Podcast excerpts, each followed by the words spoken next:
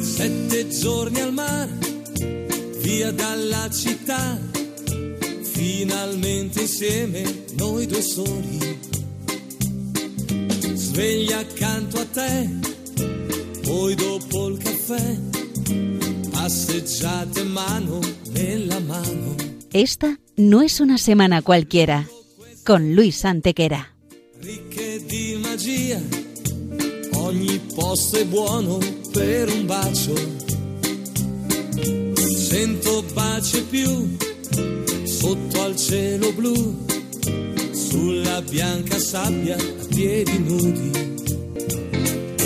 Bella come sei, dolce quando vuoi, con la bronzatura che ti dona più che mai. Non aver paura,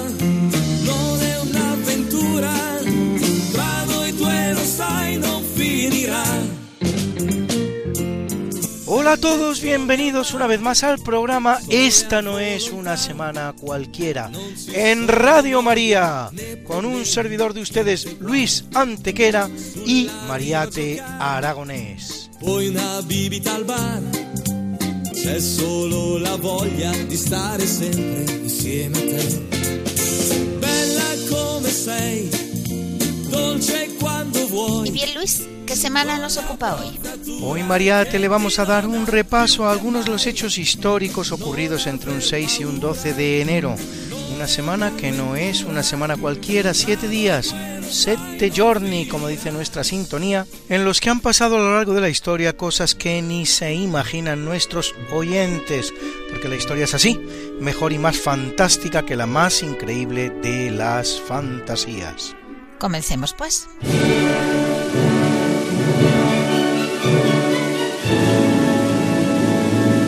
En 588 a.C., el babilonio Nabucodonosor II inicia el sitio de la ciudad de Jerusalén, que terminará con la derrota del reino de Judá, la destrucción del primer templo, el apresamiento y esclavización de los judíos y el llamado exilio de Babilonia, en el que los judíos permanecerán 50 años hasta que en 537 el rey persa Ciro, que había conquistado el imperio babilonio, les autoriza a volver a Jerusalén y, acaudillados por Zorobabel, construyen el segundo templo. Cuatro siglos antes, en 928 a.C., a la muerte del rey Salomón, el gran Israel se había dividido en dos reinos diferentes. Israel, donde reinaba Roboán, al norte, sobre el territorio de nueve de las doce tribus, el cual será destruido en 720 por el asirio Sargón II, y Judea, donde reinaba Jeroboán, al sur, sobre el territorio de la tribu de Judá, del que deriva la palabra judío, destruido en 586 a.C.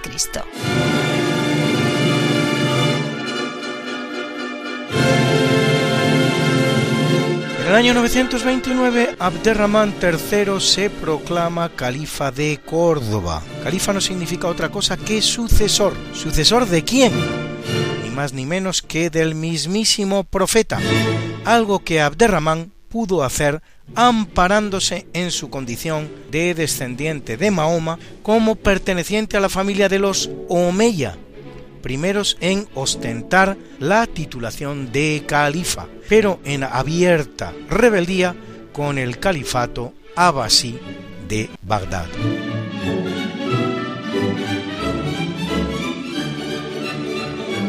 En 1129, en Troyes, tiene lugar el concilio que aprueba la Orden del Temple, que poco menos de dos siglos después, en 1314, será brutalmente exterminada por el rey francés Felipe IV el Hermoso, quien los acusa con premeditada falsedad y al solo objeto de confiscar su fabulosa fortuna de los peores delitos, sacrilegio, profanaciones, sodomía, el Papa Clemente V, residente en Aviñón, medio preso de Felipe IV, no atinará a construir una defensa apropiada y así, el 18 de marzo de 1314, el gran maestre de la orden Jacques de Molay y el preceptor de Normandía Geoffroy de Charnay arden en una hoguera colocada frente a la catedral de Notre-Dame de París. Desde la hoguera, de Molay emplazará al rey y al papa ante el tribunal de Dios, siendo así que tanto papa como rey morirán inesperadamente, un mes después el papa, ocho meses después el rey.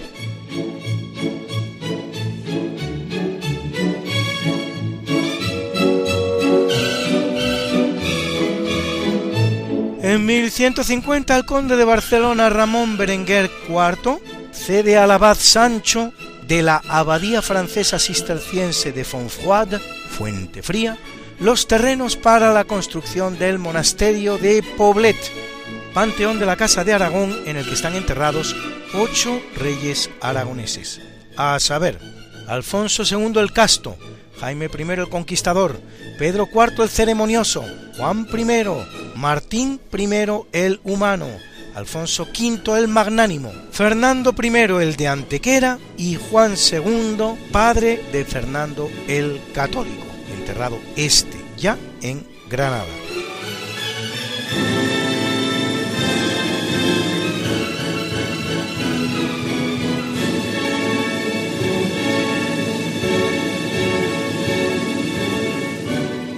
Y ahora dos catástrofes climáticas de las muchas que la historia nos brinda. En 1362 en el Mar del Norte se produce el tercer día de la segunda inundación de San Marcelo, tormenta que arrasa los Países Bajos, Inglaterra y el norte de Alemania, causando, escuchen ustedes bien, entre 40 y 100.000 muertes. Igualito, igualito que la Nevada de Madrid y en 1939, en Victoria, en Australia, desatados por las altas temperaturas que ya habían provocado la muerte de 438 personas por el calor, suceden los incendios forestales del llamado Viernes Negro, que devastan 20.000 kilómetros cuadrados de tierra, para que se hagan ustedes una idea, la superficie de la provincia de Cáceres y matan a otras 71 personas. Dicho sea para los que creen que las catástrofes meteorológicas solo se producen ahora, desde lo del cambio climático, que cuesta creerlo, pero cada día son más.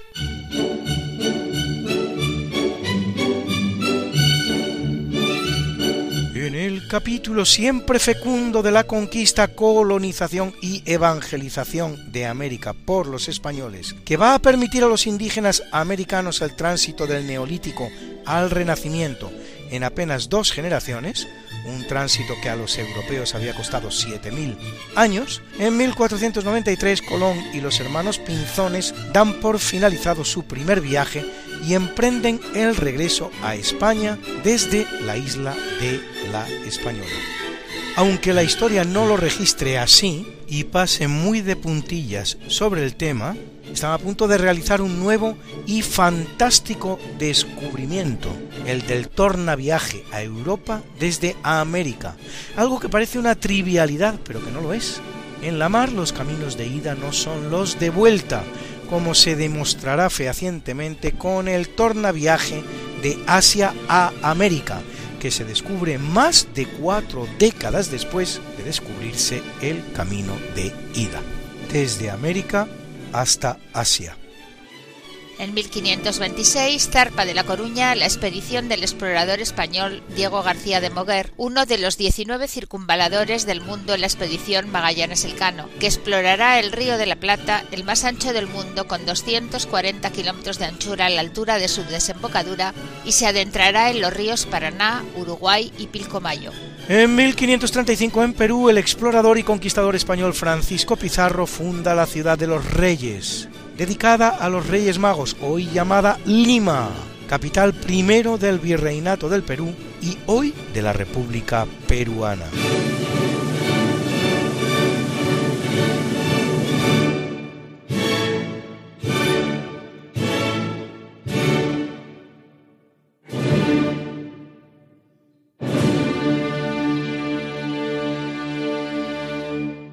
1537, el explorador español Sebastián de Belalcázar funda la ciudad de Popayán, en Colombia, y en 1543, en El Salvador, el también español Antonio Gutiérrez Ulloa funda la ciudad de Apopa.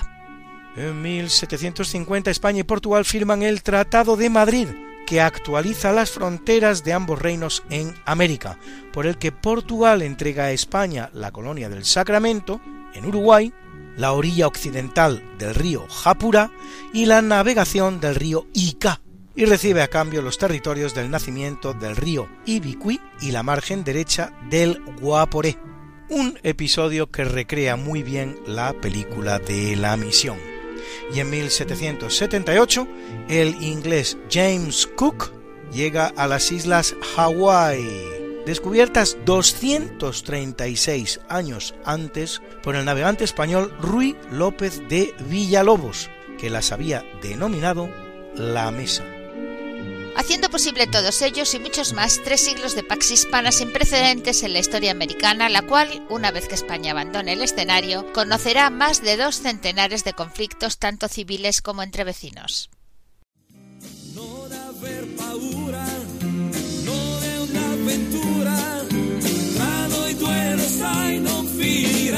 Esta no es una semana cualquiera. Con Mariate Aragonés y Luis Antequera. La historia como es. Y no como nos gustaría que fuera.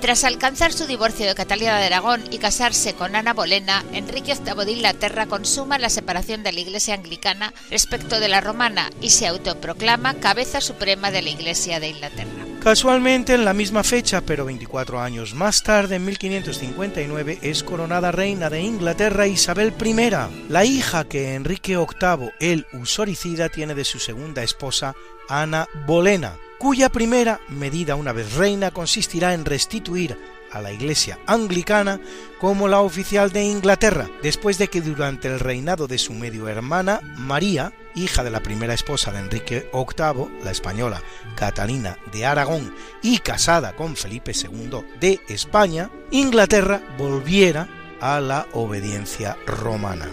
Isabel profundizará en la reforma anglicana, ya que su uxoricida padre, que asesinará a dos de sus esposas y dejará morir a una tercera, se había limitado a denunciar la obediencia romana, pero alterando muy poco ni el dogma, ni la liturgia, ni la tradición.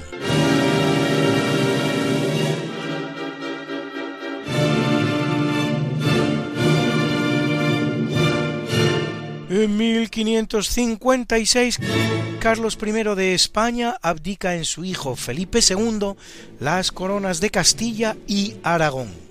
Es una de las tres abdicaciones realizadas por el emperador Carlos V, Carlos I de España, llamadas genéricamente las abdicaciones de Bruselas, por la ciudad en las que tienen lugar mediante las cuales el 22 de octubre de 1555 cede la soberanía de los Países Bajos a su hijo Felipe II, el 16 de enero de 1556, como hemos visto, las coronas hispanas con sus posesiones mundiales a su mismo hijo, y el 12 de septiembre de 1556 la corona imperial a su hermano Fernando, nacido en Alcalá de Henares y educado personalmente por su abuelo Fernando el Católico, de cuya predilección gozaba. En 1562, la regente Catalina de Francia, esposa del difunto Enrique II, promulga el edicto de Saint-Germain, que aunque consagra la libertad de culto para los protestantes, tensa el ambiente en modo tal que el 1 de marzo se produce en Vassy la matanza de varias decenas de hugonotes y días después otra de católicos en el sur de Francia. Diez años después tendrá lugar la famosa matanza de San Bartolomé, en la que la cifra de víctimas hugonotes alcanza ya los 20.000, es decir, siete veces más en una sola noche que la Inquisición española en sus más de tres siglos de historia, con su jurisdicción prácticamente mundial, pues rige en España, Portugal, Italia, toda América y Filipinas, todos ellos, además, después de juicios cuya minuciosidad no es discutida ni por los más recalcitrantes enemigos del tribunal.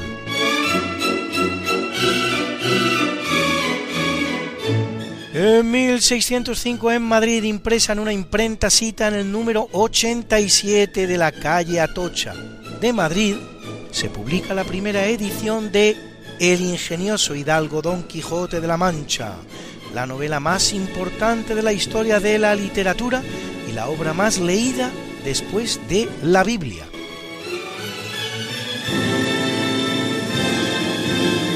que narra, como se sabe, las aventuras de un hidalgo que tras enloquecer por la lectura de novelas de caballería, abandona el hogar para lanzarse junto con su escudero, Sancho Panza, a desfacer en tuertos que solo están en su imaginación. En 1615, diez años después, Cervantes publicará la que va a titular Segunda parte del ingenioso caballero Don Quijote de la Mancha. Curiosamente, la obra guarda una indiscutible resemblanza con otra del propio Cervantes, el Entremés de los romances, en la que el protagonista también enloquece, pero de leer romances. 1668, Francia y Austria firman el primer tratado de partición, por el que designan sucesor de la corona española a José Fernando de Baviera, y se reparten entre sí el codiciado imperio español en caso de morir Carlos II de España sin sucesión, como de hecho será el caso en 1700. A este primer tratado de partición seguirá un segundo, firmado ocho meses antes de la muerte del rey español. Este entre Inglaterra, Francia y las Provincias Unidas, en el que, muerto el pretendiente bávaro, designan sucesor al archiduque Carlos de Austria y se reparten igualmente el imperio.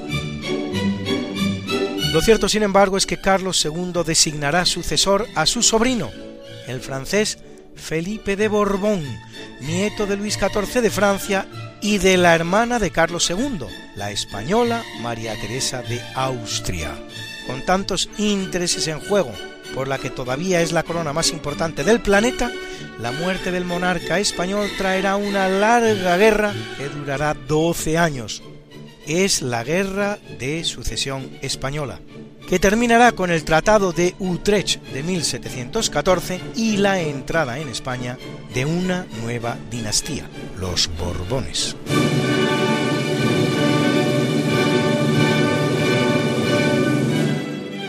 Y ahora tres fechas de suma importancia en la historia de Alemania, porque en 1701, en Königsberg, Monte Real, que tal sería su traducción, ciudad hoy día rusa con el nombre de Kaliningrado, ciudad de Kalinin, el príncipe Federico de Hohenzollern es coronado rey de Prusia, convirtiendo el antiguo ducado en reino, para lanzarlo así a la cabeza de los reinos germánicos.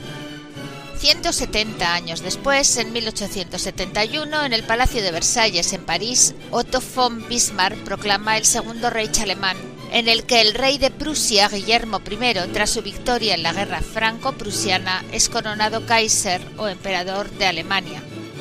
Kaiser sería la transcripción alemana de la palabra César, como zar es la transcripción al ruso de la misma palabra.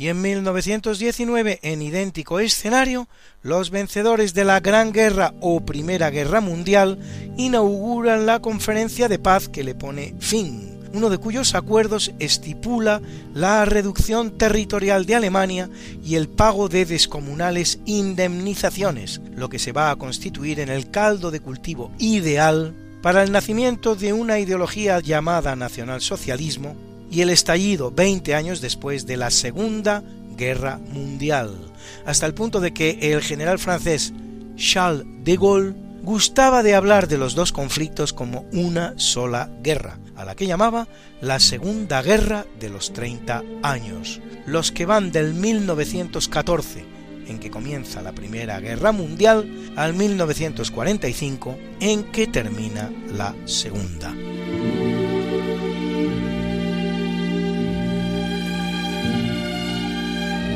En 1707, Escocia ratifica el Union Act, o Acta de Unión, mediante la cual nace el llamado Reino de Gran Bretaña y se disuelven los parlamentos de Inglaterra y Escocia para crear un único parlamento en Londres. La unión entre Escocia e Inglaterra se había producido un siglo antes, en 1603, a la muerte de Isabel de Inglaterra, fallecida sin sucesión, en la persona de Jacobo VI de Escocia, hijo de María Estuardo, la prima de Isabel, a la que ésta, sin embargo, había ordenado decapitar, el cual, Jacobo VI, será coronado como Jacobo I de Inglaterra, vale decir, como Jaime I de Inglaterra, porque Jacobo y Jaime, al igual que Santiago, Yago y tantos otros, como sabrán muchos de ustedes, es el mismo nombre. Pero se trata entonces de una unión personal, incluso menos intensa que la producida en España con los reyes católicos, tanto que el acta de unión en cuestión suscitará una oposición en Escocia que de alguna manera ha llegado a nuestros días. Una nueva acta de unión firmada esta en 1800 creará el Reino Unido de Gran Bretaña, formado ahora por Inglaterra, Escocia e Irlanda, del que se separará en 1922 la parte sur de esta última, la conocida como Eire o República de Irlanda. No así la parte norte, conocida hoy día como Ulster.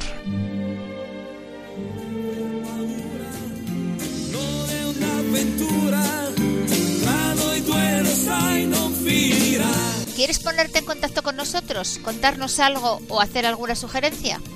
Puedes hacerlo por correo electrónico escribiendo a Esta no es una semana cualquiera, sin puntos, ni guiones ni espacios, arroba radiomaria.es. Esta no es una semana cualquiera, arroba radiomaria.es.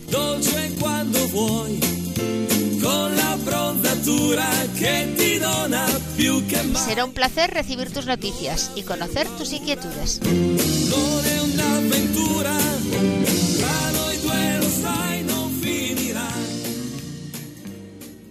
Y en 1793 la Convención Nacional Francesa, con 361 votos a favor, decide la muerte del rey Luis XVI, sentencia que se ejecutará cuatro días después en la guillotina.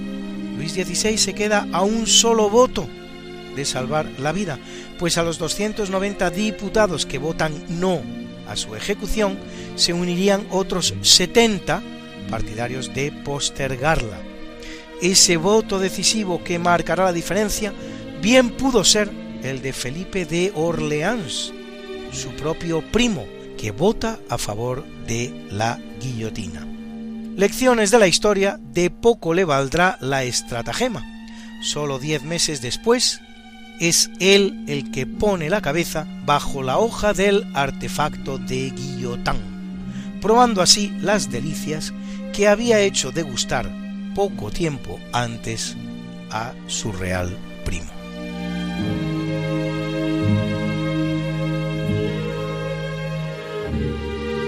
En 1806 los ingleses arrebatan la colonia del Cabo de Buena Esperanza en Sudáfrica a los holandeses, que habían hecho lo propio en 1652 con los portugueses, los cuales son quienes la habían descubierto en la expedición de Bartolomé Díaz, en la que explora toda la costa occidental africana, a la que seguirá la de Vasco da Gama hasta la India.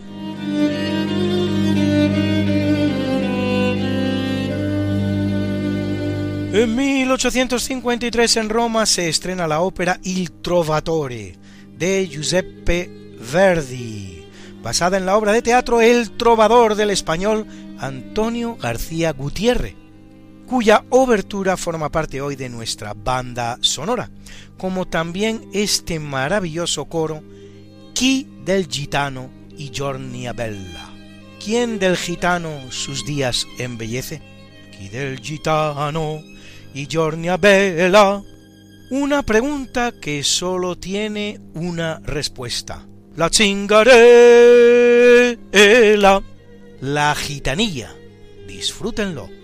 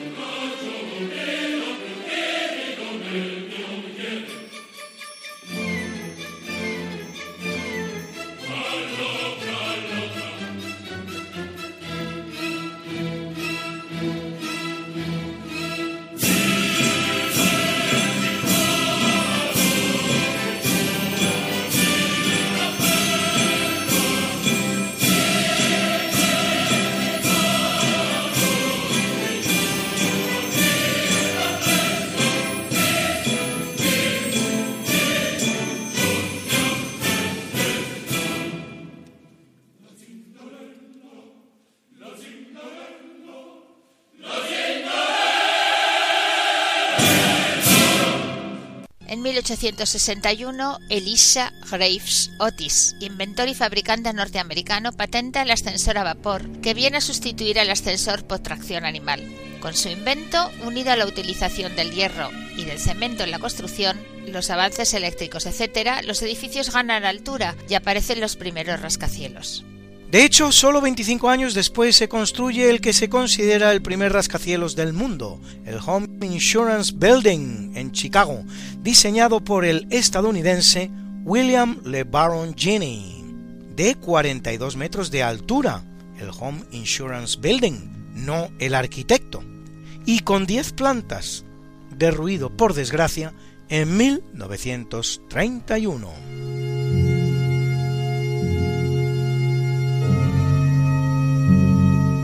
1898 en Francia, en el diario Logo, La Aurora, el escritor Émile Zola dirige al presidente de la República, Félix Fauré, su famosa carta abierta J'accuse, yo acuso, en la que acusa, como su nombre indica, a altos mandos del ejército francés de fabricar, de pergeñar, las pruebas contra el capitán Dreyfus, acusado de entregar documentos secretos franceses a los alemanes.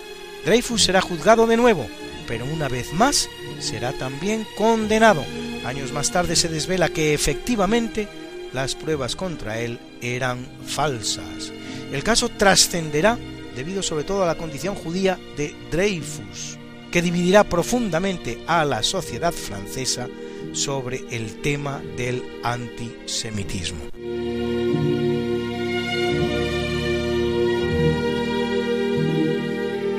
En 1936 se firma en España el pacto electoral del Frente Popular, por el que republicanos, socialistas y comunistas deciden concurrir unidos a las elecciones, unas elecciones que terminarán en una carnicería con 40 muertos y un bochornoso fraude electoral en las que el Frente Popular truca el resultado de hasta 50 escaños. Siete meses después, el asesinato del líder de la oposición, José Calvo Sotelo, por el militante del Partido Socialista Obrero Español, PSOE, Luis Cuenca, que forma parte de un comando en el que figuran varios militantes del PSOE, guardias civiles y guardias de asalto, lleva al país a una inevitable guerra civil. En 1937, en plena guerra civil, el gobierno de la Segunda República, con su presidente Azaña al frente, huye de Madrid hacia Valencia como luego huirá de Valencia hacia Barcelona y luego de Barcelona hacia Francia.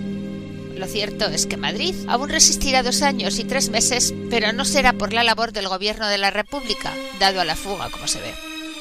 En esa orgía de cobardía y deserción hay que destacar, sin embargo, una figura, quizás la única, la del socialista Julián Besteiro, el cual permanecerá en la capital española hasta el final del conflicto.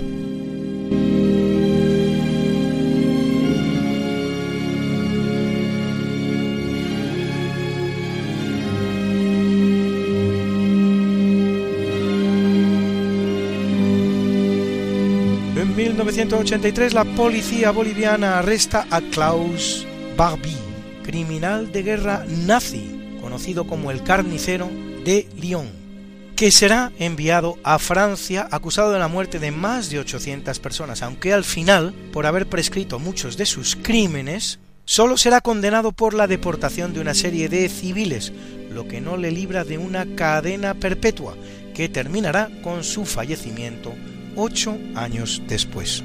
Lo cierto es que aunque hubiera sido juzgado de los crímenes de los que era acusado, no habría recibido la pena de muerte abolida en Francia desde el año 1981.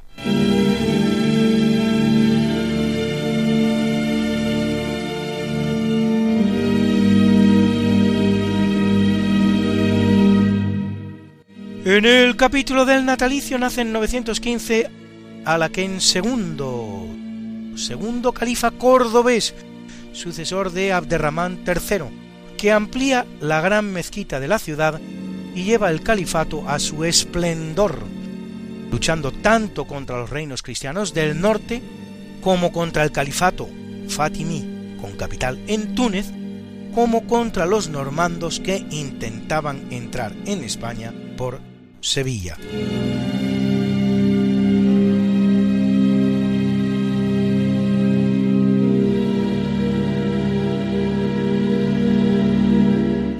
En 1504 Antonio Michele Ghisieri, más conocido como Pío V, vicentésimo vigésimo quinto papa de la Iglesia Católica, que lo es seis años, durante los cuales publica el Catecismo, unifica la misa mediante la bula Quo Primum Tempore, en la forma que casi ha llegado a nuestros días y manda a Daniele da Volterra, más conocido como il Braghetone, cubrir los desnudos realizados por Miguel Ángel en la capilla Sistina.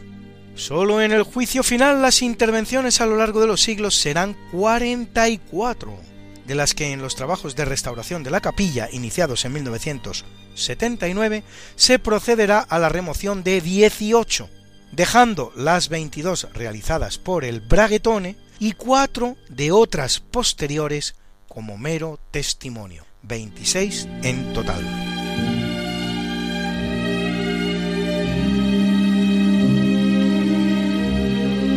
Nacen dos grandes madrileños, porque en 1597 nace Juan de Herrera, arquitecto, matemático y geómetra del siglo XVI, máximo exponente del Renacimiento español, creador del estilo llamado en sonor herreriano y autor de la gran obra de arquitectura española del momento, el Monasterio del Escorial, y de la Catedral de Valladolid prevista para ser la catedral más grande de Europa, aunque apenas se realizará la mitad del proyecto Y en 1835 lo hace la no menos madrileña Teresa Cabarrús, una de las llamadas Les Merveilleuses, las maravillosas, así conocidas las grandes protagonistas femeninas de la Revolución Francesa, amante de Paul Barras y probablemente de Napoleón, que acaba casada con el príncipe de Chimay, en cuyo palacio llevará a cabo una vida de mecenazgo y filantropía que culmina en la fundación de un asilo de ancianos, un hospicio para niños pobres y un teatro a orillas del lago Vireille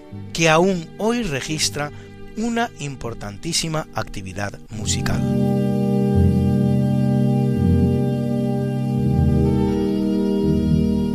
Nace en 1622 en París el actor y comediógrafo Jean-Baptiste Poquelin, que pasa a la historia con el seudónimo de Molière, autor de obras de teatro como El médico a palos, El enfermo imaginario o Tartufo.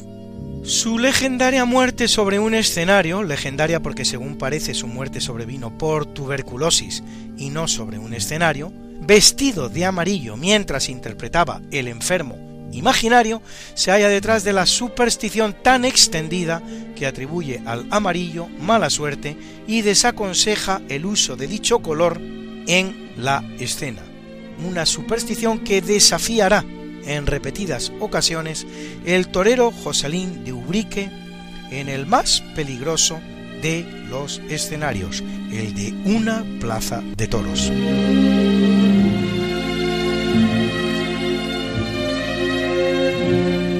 1786 nace Juan de Dios Cañedo, diputado de las Cortes de Cádiz por la provincia de Nueva España, el actual México. Una muestra más de la equiparación que en nuestro país llegaron a tener las provincias americanas, llamadas entonces de ultramar. Al producirse la independencia de México, llegará a canciller.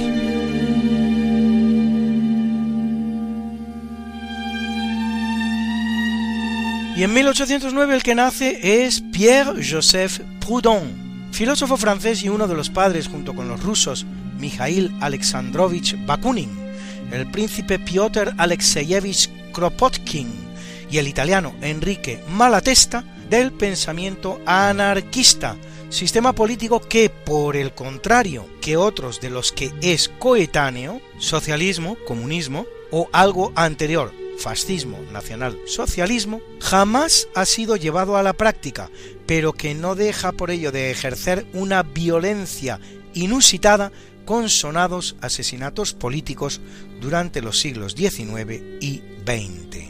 Solo en España, anarquistas matan a tres presidentes de gobierno, Antonio Cánovas del Castillo, José de Canalejas y Eduardo Dato. También el zar Alejandro II de Rusia, el presidente francés Marie-François Sadi Carnot, la emperatriz Isabel de Austria y el rey de Portugal Carlos I, y el heredero al trono, el príncipe Luis Felipe de Braganza, pierden la vida en atentados perpetrados por anarquistas.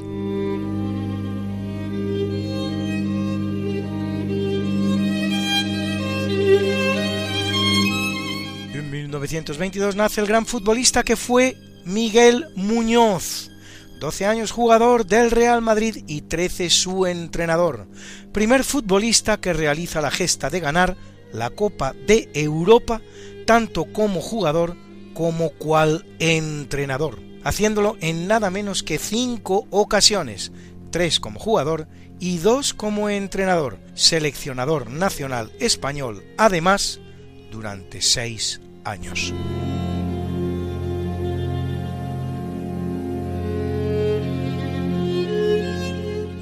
1929 nace el norteamericano Martin Luther King, Nobel de la Paz 1964, por su lucha pacífica y, por cierto, desde los principios del cristianismo, por la equiparación de los negros norteamericanos, severamente discriminados en su época, organizador del boicot de autobuses en Montgomery de 1955 o la Marcha sobre Washington por el Trabajo y la Libertad de 1963, en la que pronunciará su famoso discurso I have a dream. Tengo un sueño. Asesinado el 4 de abril de 1968. Desde 1986, el día de su nacimiento, conocido como Día de Martin Luther King Jr., es festivo en los Estados Unidos de Norteamérica. En 1945 nace ese gran cantante y compositor español que es José Luis Perales, que nos ha legado y nos sigue legando baladas maravillosas como Que canten los niños, Un velero llamado Libertad, Cómo es él o este maravilloso Me llamas. Me llamas para decirme que te marchas, que ya no aguantas más, que ya estás harta de verle cada día, de compartir su cama, de domingos de fútbol metida en casa. Me dices que el amor, igual que llega, pasa, y el tuyo se marchó por la ventana y que encontró un lugar en otra cama.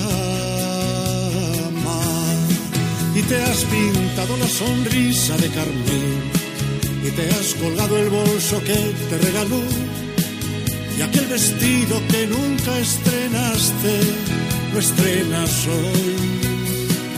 Y sales a la calle buscando amor y te has pintado la sonrisa de carmín te has colgado el bolso que te regaló y aquel vestido que nunca estrenaste, lo estrenas hoy y sales a la calle buscando amor. En 2001 nace la Wikipedia, esa vasta enciclopedia del saber que van confeccionando anónimos wikipedistas que ponen en ella lo mejor de su saber sé que contiene múltiples errores los cuales es necesario localizar y corregir y que no se puede acudir a la Wikipedia a tontas y a locas. Pero representa en cualquier caso un hermoso experimento llamado a la expansión del conocimiento en la línea del inaugurado por el gran sabio español San Isidoro de Sevilla, con sus etimologías en 20 volúmenes y continuado después por los enciclopedistas franceses y tantos y tantos otros. Desde aquí, animar a los wikipedistas españoles a hacer que la Wikipedia en español siga creciendo, porque lamentablemente, aunque la segunda del mundo por número de usuarios, es solo la sexta por número de páginas. Y que encontró un lugar en otra cama. En el capítulo del obituario muere en 47 antes de Cristo el faraón Ptolomeo XIII, que con apenas 10 años de edad casa con su famosa hermana Cleopatra, la cual, al morir él seis años después, queda como única y poderosísima faraona de Egipto. Ptolomeo es uno de los generales de Alejandro Magno, que a la muerte de este se queda como faraón de Egipto, como Ptolomeo I Soter, inaugurando en 350 a.C. una dinastía que dará 27 faraones y faraonesas, todos ellos llamados Ptolomeo, los varones, y Cleopatra o Berenice, las mujeres. Muy bueno lo de las faraonesas, Mariate, me ha gustado mucho la muerte en el año 30 a.C.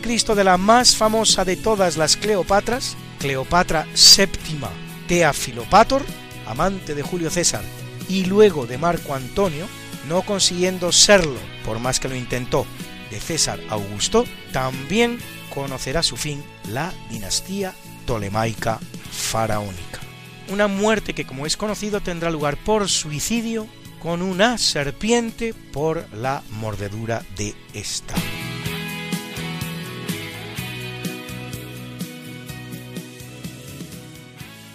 Muere en 1519 en Acla, actual Panamá, Vasco Núñez de Balboa, adelantado del Mar del Sur y gobernador de Panamá y Coiba, y descubridor del Mar Pacífico.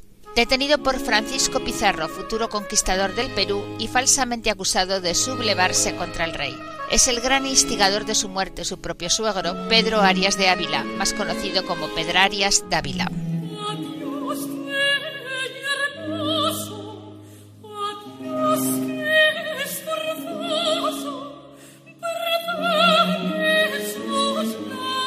En 1691 muere el inglés George Fox, fundador de la Sociedad Religiosa de Amigos, cuyos miembros son más conocidos bajo el apelativo de cuáqueros, del inglés quake, temblar, earthquake, temblor de tierra, los tembladores, derivado quizás de las admoniciones y amenazas que Fox hacía a sus seguidores de temblar en el nombre del Señor. Se extenderán por el estado norteamericano de Pensilvania, así llamado en honor al líder cuáquero William Penn, Pensilvania, selva de Penn, hasta constituir hoy día una comunidad de unos 250.000 seres en todo el mundo.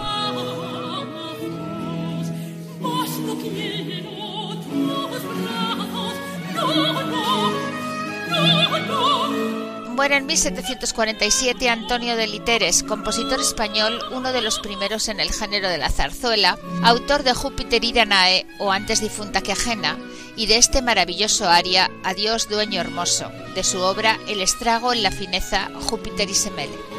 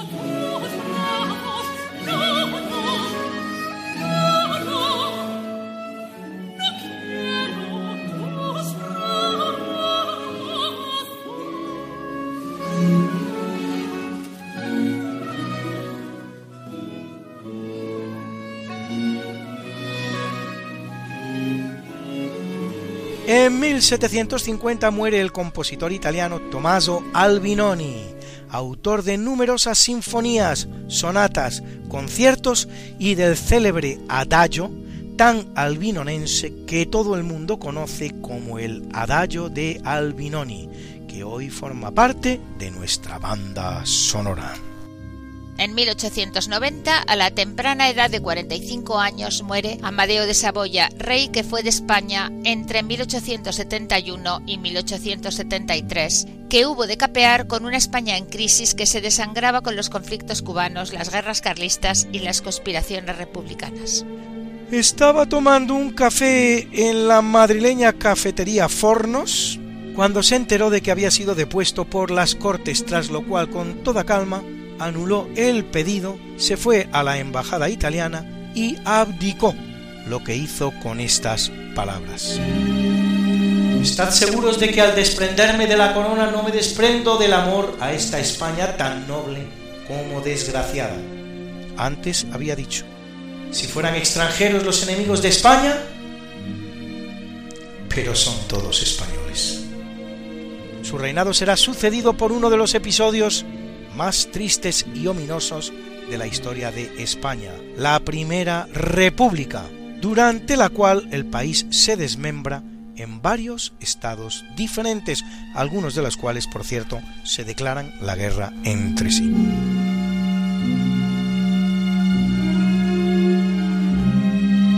Y en 2005 muere la gran soprano española Victoria de los Ángeles, que cantaba como esos ángeles que le daban el nombre artístico. Príncipe de Asturias de las Artes 1991 estaba especializada como pocas alemanas en el género alemán del Lied, canción, y tenía voz de soprano lírica o como ella gustaba de decir, de lírica spinto, y un timbre de voz inconfundible. Interpretará como nadie a Carmen, a la Rosina de El Barbero de Sevilla o a la modista Mimi de La Bohème.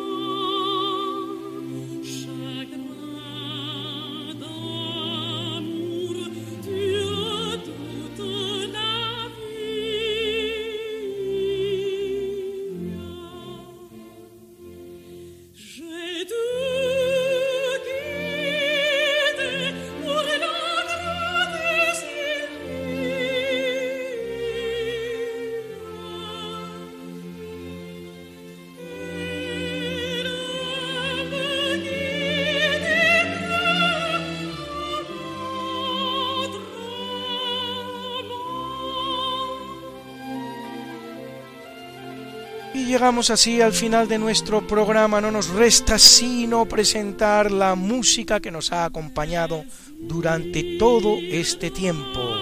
Il Trovatore de Giuseppe Verdi, interpretado por la Sofia Symphony Orchestra. Y Chi del Gitano y Giornia Bella. Quien del gitano los días embellece, también del Trovatore en este caso interpretado por la Orquestra e Coro del Teatro La Fenice de Venecia, dirigido por Georges Prêtre.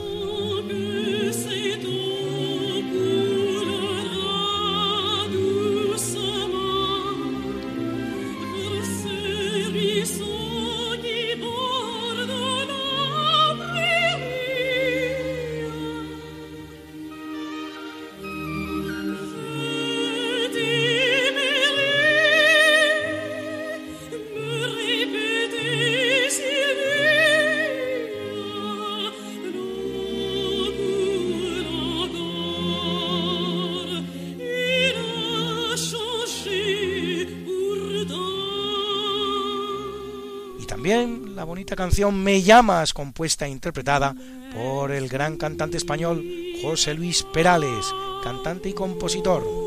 Y El estrago en la fineza, Júpiter y Semele, su aria Adiós, dueño hermoso, compuesta por el español Antonio Literes.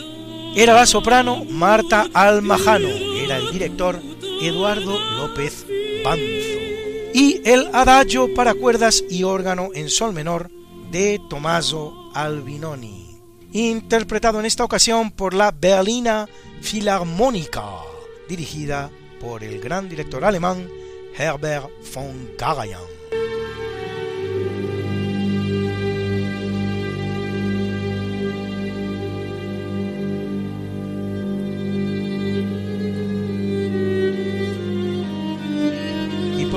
Este maravilloso Plaisir d'amour del compositor francés Jean-Paul Martini que nos ha cantado Victoria de los Ángeles acompañada por la Sinfónica de Londres que dirigía el también español Rafael Frubeck de Burgos.